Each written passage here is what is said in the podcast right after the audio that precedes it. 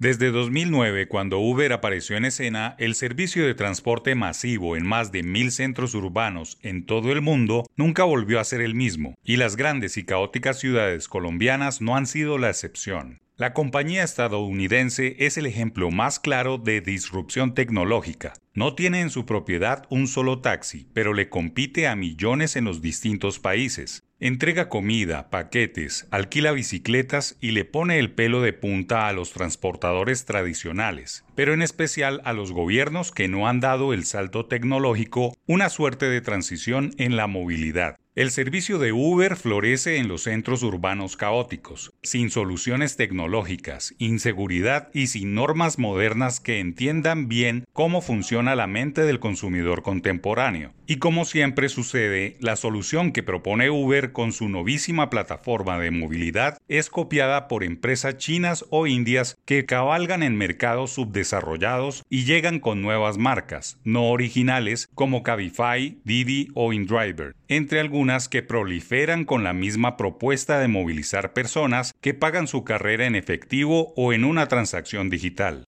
Ningún gobierno desde 2009 le ha puesto el cascabel al gato en materia de reglamentación de estos servicios e incluso han logrado que miles de taxistas profesionales abandonen las tradicionales empresas de taxis y se conviertan en autónomos en la movilidad mediante plataformas. Ahora, el Ministerio de Transporte intenta, como sus antecesores, equilibrar la cancha entre los taxistas y las plataformas de movilidad basado en los costos en los que deben incurrir los taxistas para operar que no tienen competidores como Uber, Cabify, Didi e InDriver. Es un cuento viejo inacabado que camina al fracaso porque la decisión está en el consumidor final. Miles de taxistas han abandonado sus empresas tradicionales porque les va mejor en las plataformas que a su vez atraen profesionales del transporte que no quieren ser empleados, manejar sus horarios y tener más ingresos. Si bien el consumidor final tiene la decisión sobre qué plataforma usar, es cierto que el tema más beneficioso para el país no es la pelea entre taxistas tradicionales y los conductores de las plataformas, son los impuestos que pagan estas multinacionales por explotar las calles colombianas.